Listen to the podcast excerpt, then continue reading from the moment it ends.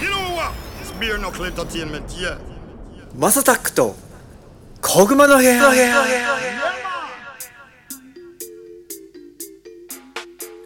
You said it. Beer knuckle is a blazing fire.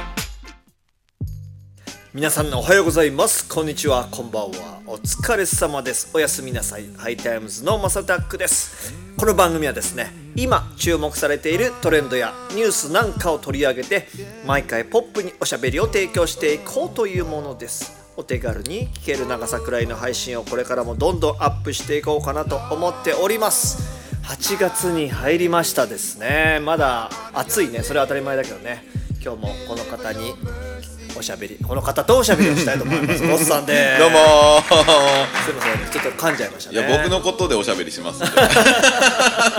でい ろいろいろいろ考えちゃったいや全然全然いやそうなんですよそれはなんでかっていうと昨日が、そうですね原原爆爆のの日日だったっていうのもあってですね僕2世ですからねあ、そっか親父が被爆してるんではいその被爆ってさそのどれぐらいのレベルああいやうちの親父は一応か疎開中うんうんだったのであのまあガキですからもう完璧にはいはいはい子供の時なんであのキノコ雲は直接見てないし、う山の向こうが光ったってのも見てないらしいんですよたまたま、はいはいそれ見ちゃうとやばいんじゃないいやまあまあ山の向こうなんで直接的な放射線って多分、い来てないんですけど、あの黒い雨ってよく言われたやつ分かります、あの要はその原爆の塵っていうんですかね、はいはいはいはが要はその雲雲って空気中の水分と混ざり合って雨降るついでにその塵と一緒に降ってくるみたいな、でまあ要は黒い雨が降っててそれは珍しいじゃないですか、で子供でけなんか「わあすごい牧汁が降ってる」みたいな感じで外で遊んでて、いそんな真っ黒なんだそうそうみたいですよ真っ黒っすマジで真っ黒らしいですえー、なんか涙出そうだねそうでそれで被爆してるっすねただうちの親父の場合は、まあ、運が良かったというか、あの原爆の被害が出なかったんじゃないかな多分あの原爆受けた人って大体コスト少々になったりとうん、か、そうですよね例えばまあもっと本当に直接的に被害になった方っていうのはもうあれですから気が治んないんで、うんうんうん放射線でボコボコされてるじゃないですか最後はいはいはいはいだからうちの親父なんかは大体最終的に疾患出るかなっつってたらそのまま、あのーアルツハイマーになっちゃってで今でも健康ですから体も丈夫だしそれもそのアルツハイマーになるのもさそれが原因だったりとどかするうなんですかでもまあ遺伝だと思いますよひいばあちゃんもなってたからなるほどねアルツハイマーとか地方に関してはなんか若干遺伝なイメージがありますねへただまあ運よくあれだったしあとあの当時って、まあ親父から聞いた話ですけど、原爆被爆者って差別されてたんですよあそうなんだみたいですみたいですだからあの原爆申請できたんですけど親父も、はいはいはいあの申請したらそのなんつうんですかね差いじ別められるとかそうそうそうそうへえとかマジかいやあの当時その、まあ、戦後10年20年ぐらいは、んうん要は子供を産めないとか、うんうんうん女の人がで広島の人間は結婚できないとか、ええまあもう当時はなすごいんねかあれらしいですよえっともう草生えないって100年草生えないって言われてたうんうんなんかそれはなんか読んだことあるかもそうだけどもう全然ね今もう普通に全然だもん復興して、はいあのぜひ皆さん原爆ドームは一度行ってみてもいやらっーあれはね泣いちゃうよ、たらね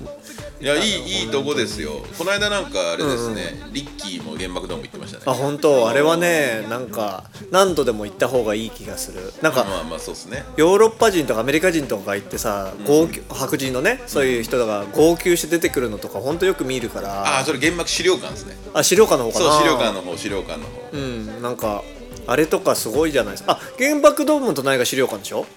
あれえっ関係とない、ねちょっと離れてるんですよあ違うんだあれあれはね原爆資料館は平和記念公園の方にあるんですようんうんうんうんで平和記念公園から川の方にガーッと歩いてって、うんうんうんさ川沿いに残ってるのが原爆ドームですね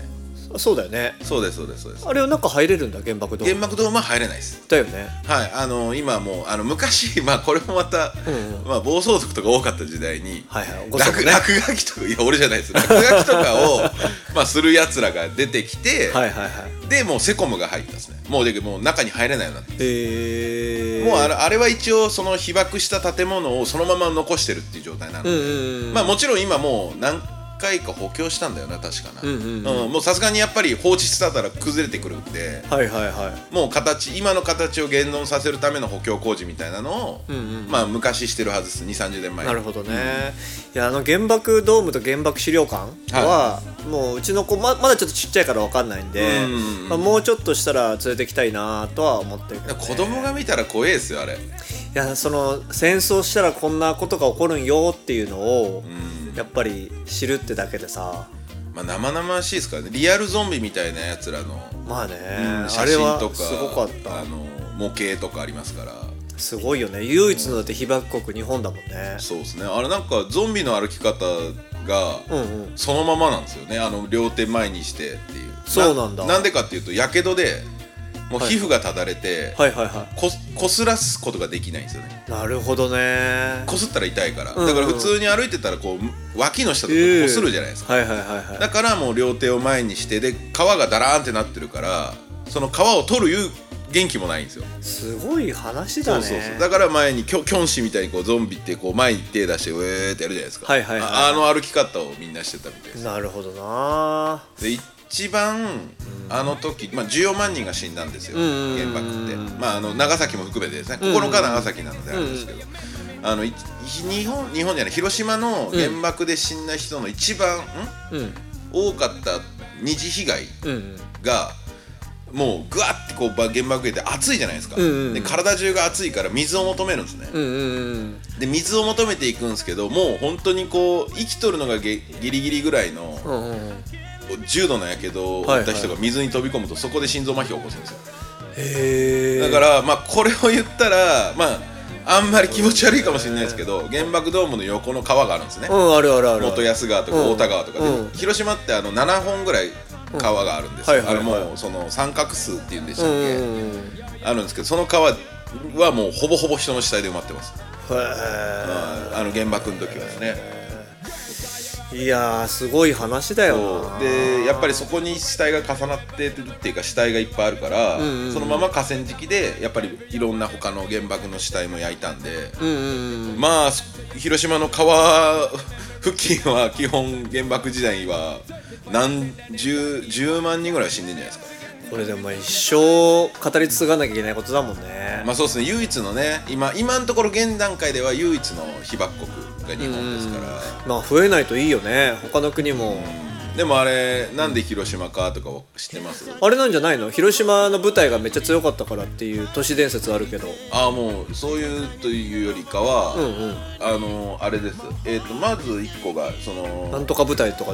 あいやって言うじゃないですうか、んうん都市伝説的だとね、まあそれ確かにそれもあるんかもしれないですけど大きな理由は、うんうん実験場として見た時に、うんうんあのーき都市の規模感と爆風の影響とかは一番見やすいらしいですへえじゃあ実験ってこともうほぼ実験ですだから空襲止めてたんですよその原爆の直前って東京じゃないもんねだっそうでてすなんでそうで広す島なんだろうだもんね要は東京はもうう空襲をしちゃってそっか要はもう焼け野原に結構なってたじゃないですうか、んうんうんだから要は実験ができないというか、まあ、要は検証ができない原爆の、うんうんうんで原爆の検証をするために空襲もやめてであと、はいあの僕がまあ聞いてるとか、まあ、有力なオフィシャル,、うんうんオフィシャルな量情報は、連合国軍うんうんの捕虜の収容所がなかったって言われるんですよ、うんうんうんあ実際あったんですけどはいはいはまあそういう理由もあってまずは長崎あ長崎じゃないまずは広島いへえでその後小倉に行こうとしたんですよね長崎あはいはいはいはいうんで小倉が天候不良だったんで第二の目標の長崎行ったっていううわだから本当はに広島と小倉だったんですよ、ーうーんまあでけねまあこれがこうか不幸かやっぱり長崎の人か人からすればね、そうだようねん天気のせいで命が全然違った、まあ、うんこその代わり小倉に落ちてたから小倉の人からしたらあれですけどなんかあその日本人だけじゃ多分ないような気もするじゃないあのあのきっとさその当時広島とかさ、ん長崎に日本人以外の人ももしかしたら住んでたのかなってちょっと思うとまあ少ないかもしれないけど、だからきっとそういう人たちはずっと名前が出てこないであれなのかなとかととも今一瞬思っちゃったねあーねまあ確かに確かに外国から日本に出稼ぎだったりとかわかんないけどなんかの理由で来来てたりとかする人もいそうじゃないいるでしょうね特に小倉とかだったらね韓国とかもい近いそかういらそういそうそうですねとかって思うとなんだかまなあでもあの当時は韓国は日本の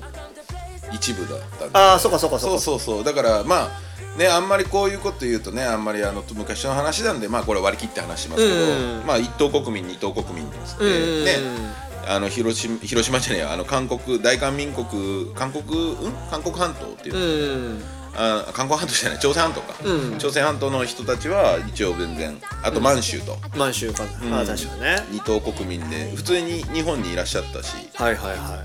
まああれですねまあ考えれば考えるほどいいのか悪いのかっていういいやーでもなんなんだろうでもこれさ悲観的で終わっちゃうのがダメじゃんきっと、まあダメってのも変だけど、ん良くないと僕は思うんでだからまあそういうめちゃくちゃ苦しんだ、まあ、日本というか広島もそうだし長崎もそうだけど、だからこそできることって多分あるような気がしていて、こっち注目こっち注目ベアナックルエンターテインメントに注目なんか今それこそビル・ゲイツさんとかさ、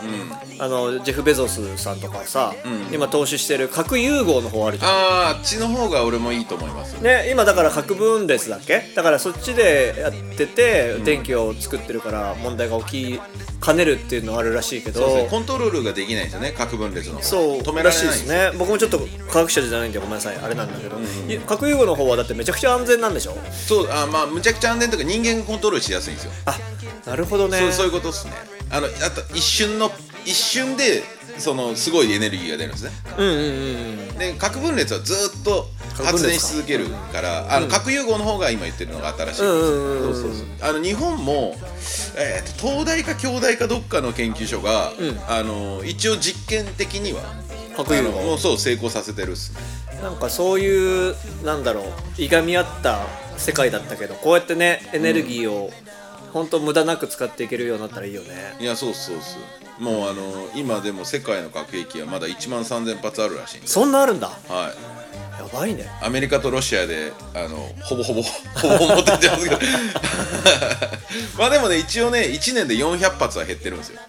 それ何実験とかですかでも実験っていうか廃棄あ捨ててるんだ、どこにでも捨ててんだろう、ね、いや捨てれないから封印じゃないですかおうおうおううんだと思いますよまあだって今核どうしようってなってるじゃないですかそうよねなんかそれってなんかさそれこそ偉い科学者とかがさ、なんかエネルギーとかに変えられないのかねいやだけどそれこそそのプルトニウムとか今,、うんうん今のやり方ってあるじゃないですかウランダの、うんうんうんあれが多分効率がめちゃめちゃ悪いはずなんですなるほどねだからあれだからあれができるしそもそも要は最初の原発の考え方って原発原爆うんうのん燃料を作るうんうんうんその過程要は何つったらいいんだろう発電所で電気を作る過程の中で出てきたゴミをうんうん原発原あの兵器として使うっていうなんかその一石二鳥みたいな考え方をしてたかへーならるほどねそういうん仕組みなんですけど今ってもうその処理が困ってるから。そういうことかそう核融合に行こうみたいな、まあ、時代時代によって効率いいって思う方向が違ったりするじゃないですかなるほどなるほどいやまあそういうところですけどちなみにさっき出たイギリスうんうん10発増やしてます なんでやねん中国30発増やしてますなんでやねインド6発増えてまんすなんでやねんだってさこそんな打ちまくっちゃったらさまあ打ちまくんないとは思うけど核って、うんででもあれでしょ武装なんでしょこの武装です俺よは持っとるぜみたいな武装いつですでも来いやみたいな感じでいたいってことでしょそうですそうですそうですどうなんだろうねいや結局ね僕そのどっかの方まあ今ちょっと理論が変わってるかもしれないですけど、うんうんなんでこんな核兵器いっぱい持つのかっていう、うんうん一発でいいじゃないかとうんねでよく言うじゃないですか、うん結局撃ち合いになるらしいんですよ最終的に核兵器ってそういうことかうんで一発でも主要都市に撃ち込まれたらあもうう撃ち返すしかないんですよねー確かに確かで打ち返し合いになってだったら多い方がいいやそうそうそうそうそうそにでそんだけ打ちまくってたらさ、ん地球大丈夫なんだろうかねういやまあダメでしょう ねもう多分そんなさ核の打ち合いになる時代になっちゃったらさ多分人間めちゃくちゃ進めなさそうだよいねや無理でしょうねまあまだ原発がこうなんかメルトダウンするよりかは、うんうんまだ爆発だから塵になるじゃないですか、うんうんうんだからあなのるほそどの、ね放射性物質がそのまま残るわけじゃないんで、うんうんうんうんあのまだいいかもしれないですけど、んうんあのそれこそ今回のウクライナ・ロシア戦争の時に、ウクライナの原発、あのロシアが一回あの勝手に止めたりとか占領したりとかしたんですよね、でもうやばいやばいやばいっつってウクライナも焦ってたんですけど、まあ今今確かそこまで被害で結局出てないんですけど、はいはいはいあれが本当にあのなんつうんだろうその今後戦争で本当に使われだしたら、もう重大な被被害っていうか人質なんですよほうほうほうほうああれをむちゃくちゃされるとその周辺の土地が本当にもうチェルノブイリみたいになるからなるほど全然あれもだって何年経ちますもう全然まだまだでしょそうだよねまだ残ってんでしょそうそう全そうだからそれがそれの方がひどいんじゃないですかね然なるほどねなで今は戦略核っつってあ戦術核かはいはいはいあの小規模な核爆弾うんうんうんがやっぱりその流行ってるというかそのなら現へ実的に撃てるんじゃないかみたいな議論も出てくるからドローンとかで撃つみたいな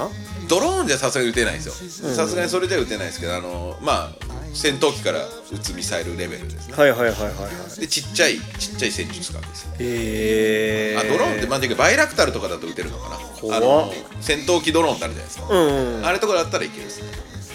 なるほどねそうですそうですまあ世界はねいつでもあの滅亡の危機にのち何隣り合わせですよいやーなんだろうあそこの都市伝説的な話をするとさ、はいはいはいこの前ジョージアガイドストーンっていうのが壊されたんですよおおなんすかなんすかそれなんかそれは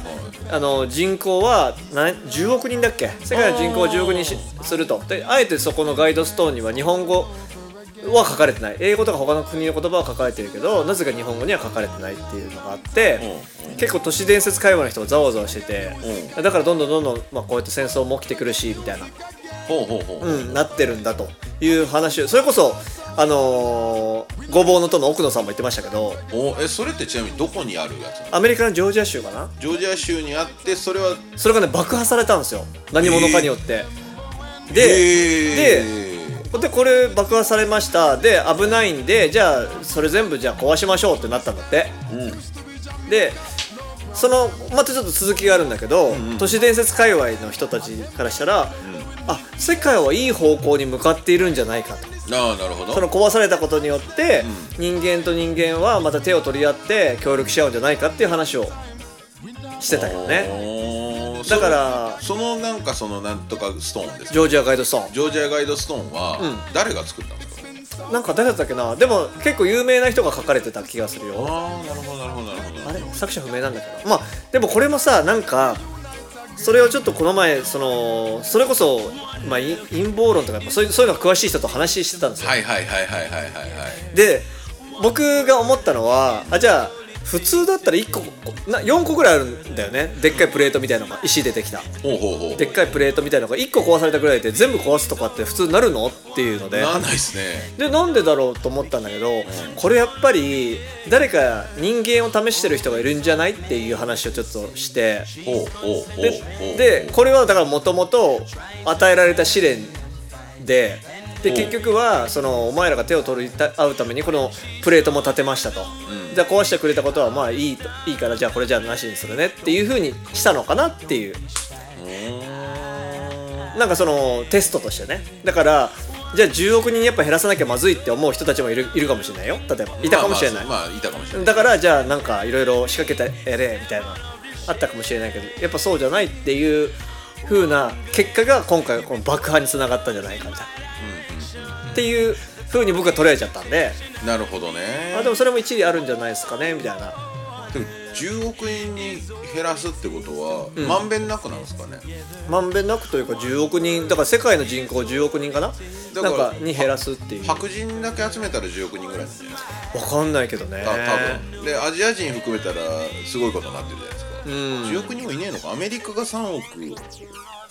で今だからロシアが1億5000 60億人ぐらいだっけいるんだっけ全国全世界でな60なそうそうそう70か60ですじゃあそれ 10, 10ぐらいにしますみたいなあーすごいこすごいですね確かまあでもアジアで戦争これありえるですからねなんかね多分それはワンチャン全然起き得たことなのかもしれないしただ僕、